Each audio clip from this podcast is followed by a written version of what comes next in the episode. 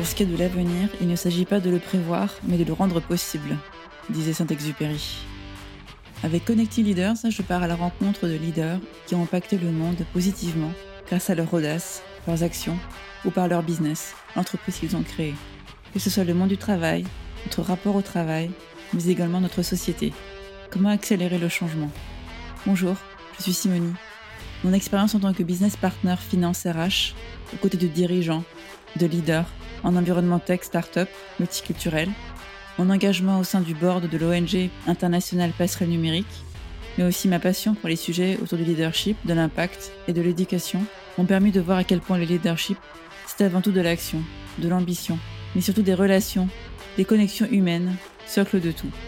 Mon objectif est de partager le parcours passionnant de mes invités, leur état d'esprit, les racines de leur engagement qui les portent, mais aussi de leur envie de transmettre. L'entrepreneuriat, de challenge et de succès, le tout afin d'apporter un regard éclairé sur notre société et permettre à d'autres aussi de passer à l'action. Bonjour, aujourd'hui je suis ravie d'accueillir Jean Go sur le podcast Connecting Leaders. Jean est la fondatrice de Connexio, une start-up sociale qui permet l'insertion de personnes via la formation au métier du numérique. Son objectif est de ne laisser personne sur le banc de touche et que tout le monde ait sa chance. Un objectif ambitieux, impactant pour notre société. Après de brillantes études à Stanford et Harvard, Jean aurait pu rejoindre une start-up de renom ou entreprise tech américaine, mais a préféré se diriger vers la recherche médicale, puis créer sa start-up Connexio. Hello Jean, je suis ravie de te recevoir sur mon podcast. Merci euh, d'être là. Tu es très engagée sur des sujets qui personnellement me tiennent aussi à cœur, à savoir euh, l'éducation, l'inclusion par la tech. Alors tout d'abord, euh, je vais te laisser te présenter. Euh, Jean, qui es-tu? Merci beaucoup déjà pour l'invitation. Je suis ravie de pouvoir euh, échanger justement sur ces sujets qui me tiennent à cœur aussi. donc je suis Jingo, je suis la fondatrice et directrice générale de Connexio, qui est une structure qui justement innove pour l'inclusion numérique et la diversité dans la tech. Alors on va revenir un peu sur ton parcours. Tu es américaine. Euh, tu as étudié à Stanford. Euh, tu ne souhaitais pas commencer ta carrière euh, dans une grosse entreprise tech ou une start-up de renom parce que voilà, comme la plupart des gens qui sortent de Stanford, en général, ils se dirigent vers, vers une start-up ou ils créent leur, leur start-up ou ils vont dans une grosse entreprise tech. Tu souhaitais pas suivre ce parcours-là? Euh, donc pour moi, à la base, peut-être je suis partie sur un parcours qui était un peu différent parce que à la base, en sortant de mes études, j'avais pensé que peut-être je serais euh, euh, plutôt dans le milieu académique. J'étais très intéressée pour même en fait éventuellement poursuivre des études et, en fait un parcours académique dans tout ce qui est économie. Et donc à la base, j'avais choisi en fait un boîte de consulting on été très quantitatif dans nos, analyses, nos recherches, nos projets qui étaient quand même focalisés sur le monde réel. Donc, euh, on travaillait avec les boîtes, mais on avait pu mettre nos compétences plutôt euh, euh, économiques, statistiques pour des différents projets. Et donc ensuite, tu as créé Connexio ou tu as eu d'autres expériences entre-temps? Euh, je pense que c'était en fait le fait que je suis venue en fait pour cette bourse d'échange Fulbright euh, à la base justement en fait pour essayer de poursuivre euh, à l'époque mes intérêts plutôt académiques. je faisais en fait j'étais chercheuse à l'école d'économie à Paris où je travaillais justement sur des différents sujets y compris des sujets économie de la santé et, pour moi aussi, de bien comprendre les enjeux de terrain, c'était d'aller sur le terrain à l'encontre des différentes personnes. Euh, je vais des projets qui portaient sur plusieurs thématiques, mais il y avait des projets qui portait sur l'inclusion des publics euh, migrants réfugiés. Euh, et c'est comme ça, en fait, à l'encontre de ces différentes personnes que euh, j'ai pu, en fait, constater il y avait des grands enjeux en termes de... Il y avait des solutions qui étaient plutôt de première ligne sur le logement, en fait, les services de base, mais pas forcément le pont vers c'est quoi les étapes de suite. et donc, comme j'étais aussi, en fait, dans la tech, quand même dans cet univers tech à Stanford avant, je me suis dit aussi, c'est très important, en fait, de aider, en fait, équiper les gens avec les bonnes euh, compétences. Et pour moi, les compétences numériques, c'est quand même, euh, on est dans un ère très euh, digital aujourd'hui où, en fait, on a vu ça encore avec la crise Covid. C'est difficile de passer de côté des outils numériques, du numérique juste, en fait, dans, dans, nos vies. et donc, pour moi, c'était un moyen de, en fait, créer justement ce pont vers, en fait, les étapes en termes de parcours d'insertion, parcours d'intégration pour des publics qui venaient maintenant, en fait, de tout horizon, de tout parcours, mais qui vont pouvoir accélérer le parcours grâce au numérique. Est-ce que tu peux nous parler du why, justement, de ton why dans ce, dans ce projet Connexio Pour moi, je pense qu'il y a plusieurs constats, euh, y compris le constat que de plus en plus aujourd'hui, euh, et après, c'est peut-être parmi les expressions que j'utilise pour dire un peu le mantra et qu'est-ce qu'on essaie de résoudre chez Connexio, c'est cette expression que talent is equally distributed, but opportunity is not. Le fait que je pense que vraiment, on a des talents, en fait, des gens, en fait, qui peuvent réussir, mais quelquefois, juste, on n'a pas le même niveau en termes d'accès à des opportunités, un réseau. Et je pense qu'il y a quand même ces grands constats chez Connexio d'essayer de vraiment rendre, en fait, à travers euh, nos euh, activités de formation, nos, euh, activités d'accompagnement, ça possible pour tout le monde qui le souhaite. Euh, et donc, je pense pour nous, c'est aussi, ça fait peut-être pour moi-même personnel aussi, parce que je suis un, euh, je pense moi-même en faisant un parcours assez multiculturel euh, où j'ai grandi aux États-Unis et si j'avais pas eu moi-même des personnes qui m'ont encouragé, des professeurs, des mentors, quand j'étais au lycée en train de postuler pour l'université, j'aurais pas osé, j'aurais pas eu cette confiance en moi. Et je trouve que d'où aujourd'hui, euh, l'objectif, c'est que on donne, c'est après à la fin en fait pour les personnes elles-mêmes de vraiment en fait prendre en fait en rendre en fait euh, leur futur, mais s'ils n'ont pas eu en termes de en fait départ les mêmes accès à tout ça, à toutes ces chances que euh, qu'ils peuvent mériter, je trouve ça très très dommage. Et je pense pour nous, on veut en fait catalyser ça pour eux, donner en fait une chance à tout le monde qui peuvent le mériter et en fait aller beaucoup plus loin. Voilà. Comment vous avez démarré avec Connexio. Euh, ça a été une, une, association au début.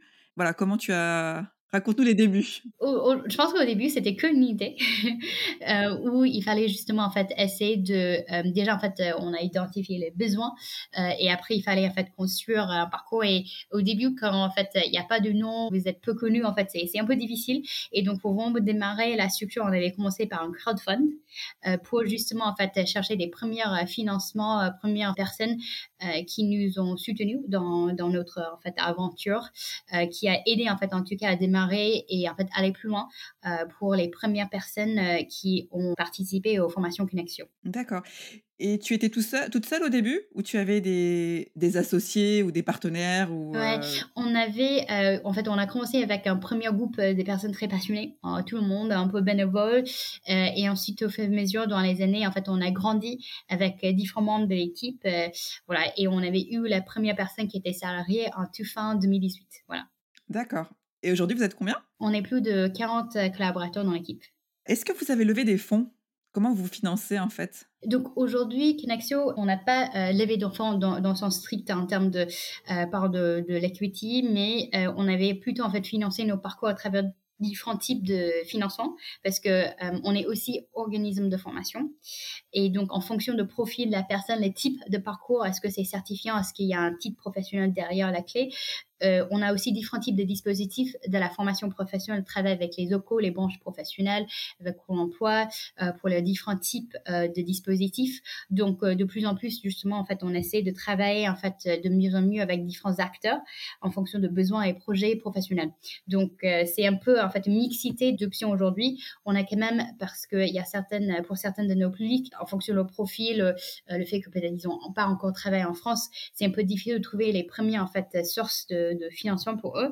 Euh, donc, on, a aussi des activités subventionnées justement pour être sûr que les personnes qui sont en fait les plus éloignées, les personnes en fait qui ont les plus besoin de nos parcours de formation, sont pas en fait euh, un peu laissées de côté. Et donc, vous travaillez avec euh, des entreprises de toute taille, il me semble. Hein? On a en fait donc en fonction de parcours parce qu'on a des parcours en fait aujourd'hui qui basent vraiment sur les parcours plutôt d'alphabétisation numérique. Là, c'est vraiment d'acquérir les compétences numériques de base pour aller plus loin en fait dans la vie pratique de la vie professionnelle. On a aussi des parcours maintenant qui ciblent justement en fait les métiers numériques, donc tout ce qui est les métiers euh, certifiants, euh, euh, développeurs, techniciens système et réseau. Et maintenant en fait on a tout aussi une offre de formation sur les compétences parce qu'on voit aussi de plus en plus un certain de digitalisation dans le métier actuel. Euh, et ça, c'est un peu général, en fait. Ça touche beaucoup de différents types de secteurs d'activité. Euh, et donc, je pense en fonction pour nous de cible les besoins, en fait, de nos apprenants, les besoins aussi, quelquefois, des entreprises. Euh, on travaille justement, en fait, des entreprises, si, en fait, pour le recrutement, ça peut être des startups jusqu'à des grands groupes comme BNP, en fait, d'autres entreprises qui prennent nos talents dans la tech Et aussi, on commence à voir aussi en fait une liste, une clientèle des entreprises, par exemple, qui peuvent être dans d'autres secteurs, les services de propriété ou autres, qui ont justement besoin de aider en fait à faire monter en compétence leurs équipes. Justement, vous adaptez donc les programmes vous avez des programmes sur mesure, je veux dire? Exactement, ouais. Et là, c'est de vraiment prendre en compte, par exemple, les besoins. En fait, euh, est-ce qu'il y a des outils euh, spécifiques par secteur d'activité ou euh, de plus, en plus aujourd'hui, c'est peut-être il y a deux manières. C'est un peu pour upskiller, reskiller des personnes pour maintien d'emploi, parce qu'on voit que de plus en plus on digitalise les outils. D'ici 2025, on estime que c'est la moitié des salariés en France qui auront besoin d'une réqualification. En termes de compétences et comment justement en fait pour nous c'est un enjeu de comment préparer ce monde pour le monde de demain. Euh, qui arrive très vite parce que c'est en fait on avait encore accéléré ça avec le crise Covid où on avait euh, sauté plusieurs années dans le futur en termes de tendance de digitalisation. Et en fait en face on a en fait au niveau des individus quels sont les besoins qu'ils ont et aussi au niveau des entreprises aussi comment en fait ils peuvent aider justement en fait euh, leurs équipes de justement en fait préparer de upskiller en fait en fonction de nouveaux outils qui sont introduits dans l'entreprise si en fait il y a de plus en plus d'outils en fait digitaux qui sont utilisés. Euh, ça peut être en fait, pour être très concret, des outils de contrôle de qualité pour des entreprises de propriété, des outils de mesure pour les entreprises BTP ou autres. Oui, parce que tu, tu auras aussi des métiers qui vont, qui vont devenir obsolètes malheureusement et qui peuvent le devenir très rapidement, et aussi des métiers qui n'existent pas encore, et auquel cas il faudra aussi adapter tous vos programmes donc euh, par rapport à, à toute cette évolution de métier, j'imagine. Oui, euh, je dirais qu'il y a plusieurs euh, niveaux. Il y a en fait d'un côté ce qu'on voit, c'est et ce qui est intéressant aussi en termes de chiffrage euh, aussi sur les constats, c'est qu'il y a 5% des emplois d'ici 2030 qui vont disparaître complètement, mais la grande partie, une majorité, est même plus de 90%, sont des emplois où c'est la manière dans laquelle on travaille qui vont être changés. Et par exemple, 2030, selon les études, on voit que quand même euh, les compétences numériques de base. En Europe, on parle de 170 millions de personnes qui n'ont pas les compétences numériques de base pour aller plus loin, euh, pour aller vers le marché d'emploi qui est assez important quand même. Euh, c'est que le pas en fait des personnes qui doivent maîtriser encore et ce qui est entendu en termes de étant sur le marché d'emploi, sur les compétences numériques de base, il y a quand même des forts besoins.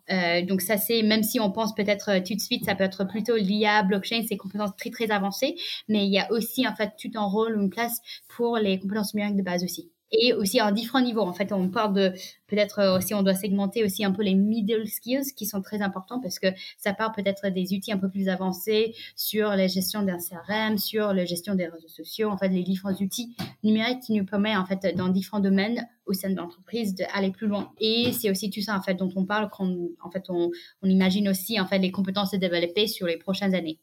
Donc, vous, vous accompagnez euh, ces personnes sur des compétences euh, outils, métiers. Est-ce que vous les accompagnez sur des sujets plus soft skills, justement? Actuellement, chez Connexion, on travaille beaucoup en partenariat avec les autres partenaires entreprises. Donc, c'est vraiment avec eux qu'on construit en fait ces activités.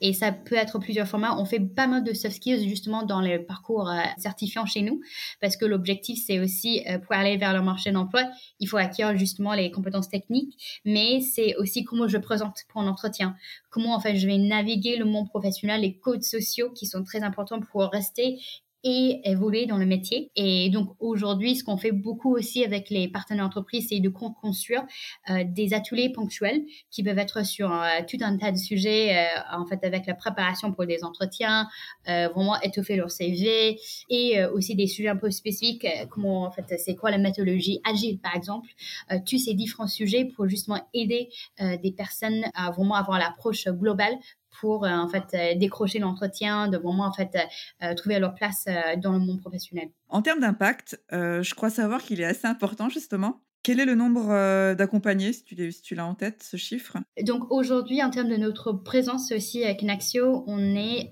dans en fait plusieurs régions, une quinzaine de villes et sur une quarantaine de sites opérationnels en France. Et on a en fait des euh, projets qui démarrent avec des partenaires euh, au Malawi, euh, au Kenya et en Jordanie. Donc on est aussi à l'international, soutenu en fait par plus d'une quarantaine de collaborateurs. depuis en fait les dernières années, on avait lancé plus de 300 groupes de formation, donc des promos, et réalisé près de 3000 parcours de formation. Une citation que j'aime beaucoup, que tu connais sûrement, de Nelson Mandela. L'éducation est l'arme la plus puissante pour changer le monde. Qu'en penses-tu? Euh, oui, euh, je dirais euh, oui et le c'est aussi que je pense que c'est pour moi c'est une aventure continue quoi. Je pense que et c'est un peu ça aussi parmi les valeurs même pour l'équipe Connexio, c'est d'avoir toujours cette curiosité d'aller plus loin on est dans ce métier parce qu'on voit que c'est intéressant et c'est passionnant en fait de aller continuer à réfléchir comment on adapte nos programmes pour être en fait parce que je pense que c'est c'est chaque quelques années mais aussi chaque quelques mois en fait on doit adapter innover nos programmes pour que ça soit le plus adapté pour nos apprenants et aussi face aux attentes de marché. Et je dirais en fait pour euh, le futur même tout le monde qui est soit en situation d'emploi qui recherche aussi à changer la situation d'emploi euh, c'est très important d'adapter. Il y a les hard skills bien sûr les compétences techniques mais aussi les soft skills sont de plus en plus importants. Et par exemple, si on demandait, euh, parmi les sondages qui étaient demandés aux employeurs euh, pendant le, je pense que la, crise Covid, euh, le, en fait, les, parmi les premières qualités qui sont importantes d'accueil, c'était l'adaptabilité. Et donc, je pense qu'on est aussi, à tout le monde, un peu dans ce milieu professionnel, face à aussi des attentes de pouvoir savoir comment adapter, comment réagir, comment rester résilient face à en fait des changements, des pandémies, des situations comme ça. Euh, et je pense que ça va être toujours aussi euh, la, réalité dans les années et les décennies à venir. Je fais partie du board de l'ONG Passerelle Numérique, que tu connais.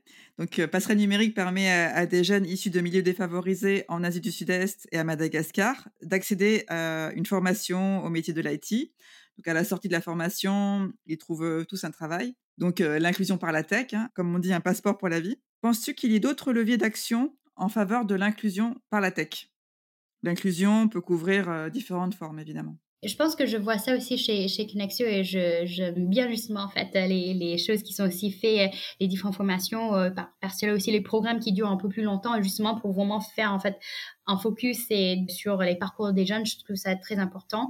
Je pense que ce qu'il faut aussi voir pour nous, en tout cas, c'est les différentes étapes, parce que quelquefois, en fait, quand on parle avec certaines jeunes, par exemple aujourd'hui, il y a un travail aussi peut-être de sensibilisation au début aussi, identification même des lacunes parce que typiquement si je donne un exemple quand on parle avec des jeunes euh, quelquefois il y a certaines sur les bases qui pensent que j'ai pas besoin parce que je suis en fait je gère mon smartphone les réseaux sociaux et mais je pense que ce qu'on voit c'est il y a quand même des lacunes euh, dans la maîtrise des compétences euh, pour la vie professionnelle euh, parce qu'on fait beaucoup de réseautage. Par exemple, aujourd'hui sur LinkedIn, on a en fait euh, d'autres euh, enjeux aussi quand on parle de, maîtrise des outils numériques professionnels. Et donc, je pense pour nous, c'est des enjeux aussi de peut-être insérer ça dans un parcours global ou des actions de formation. Et oui, bien sûr, en fait, guider des gens vers un stage en emploi à la fin, c'est très important. Et en fait, ce qu'on veut valoriser, c'est aussi ces étapes au début pour faire entrer en fait des gens, pour les faire connaître les opportunités et les choses qui sont importantes pour eux de maîtriser pour euh, pouvoir aller plus loin. Donc je dis en fait c'est c'est un peu en fait je trouve les actions en fait euh, qui sont déjà menées par personnes très très bien et aussi de voir comment en fait on peut faire pour faire entrer plus de monde justement dans le vivier.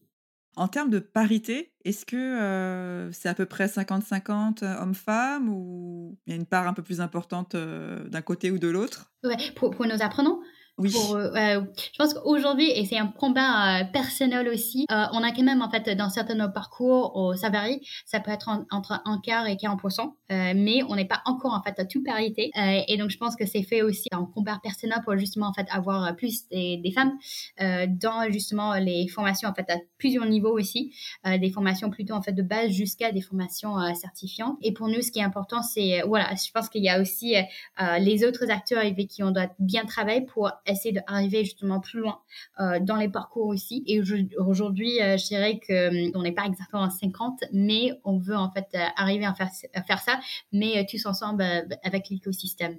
Alors, si ce n'est pas confidentiel, quelles sont les prochaines ambitions pour Connexio à horizon 5 ans, par exemple Ouais, je dirais qu'on va continuer, je pense, qu'à ouvrir en fait pour les enjeux qui sont très chers pour nous, donc l'inclusion numérique, l'insertion professionnelle des personnes qui sont quand même éloignées du numérique, éloignées du marché de l'emploi.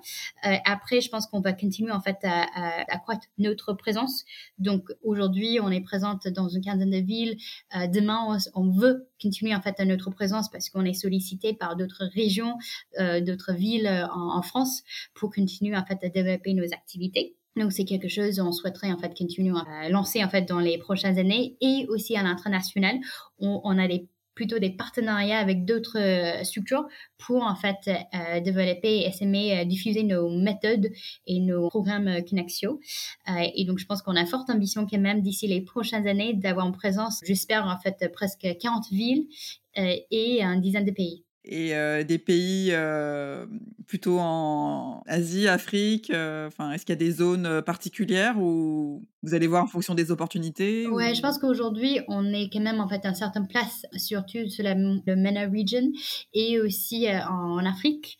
Euh, surtout en fait vu les besoins, le mariage avec nos partenaires de, en fait qui sont sur le terrain. et donc je pense qu'on va essayer de concentrer sur en fait ces zones-là euh, après, je pense qu'on n'est pas peut-être fermé en fait à justement développer d'autres partenariats avec des partenaires euh, dans des autres régions aussi, mais euh, ça va être en fait un focus en tout cas avec nos projets qui sont là en en 2022.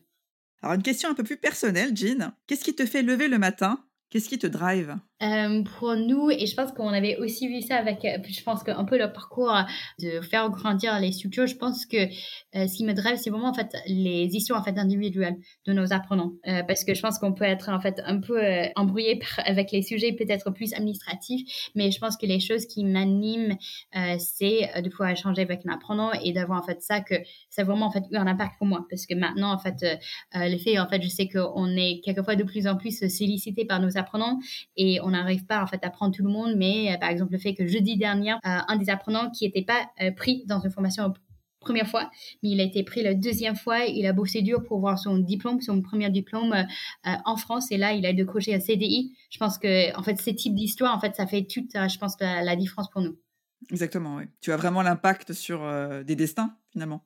et je trouve ça c'est bien de continuer à faire ça et créer en fait encore des centaines, des milliers, des dizaines de milliers d'histoires comme ça le côté administratif pour tout ce qui est formation, est-ce que c'est pas challenging pour vous? Parce que je sais que voilà que parfois les, organismes euh, de formation euh, ça, peut être un peu euh, un peu bloqueur, un peu, et peuvent vous ralentir justement? Le côté un peu administratif des OPCO, etc.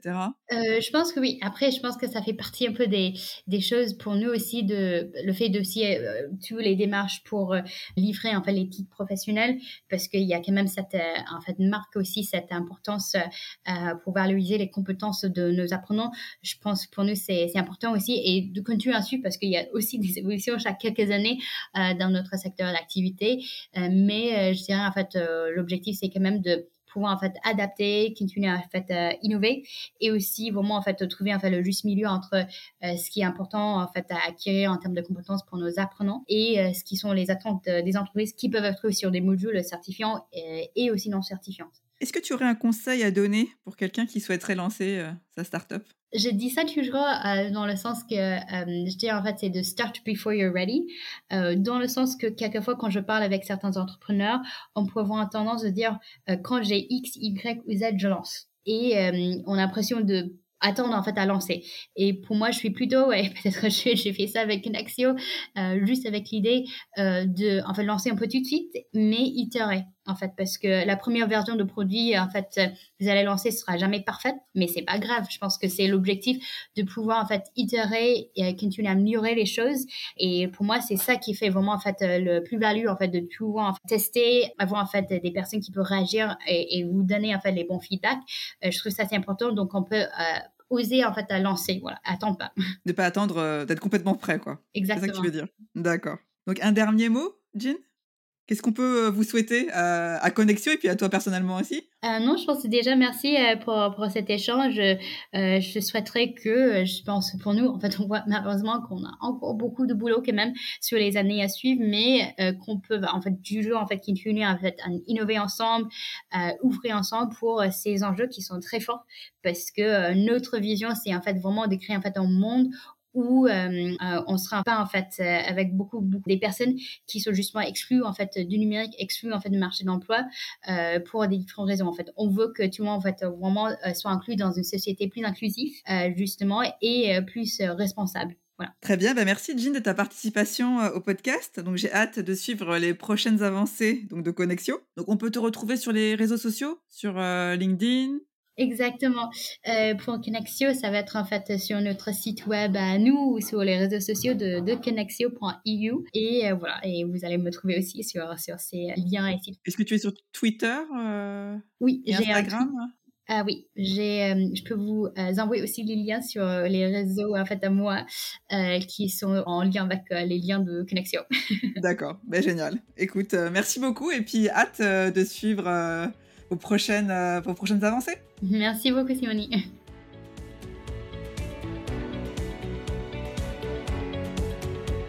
Merci d'avoir écouté cet épisode de Connecting Leaders.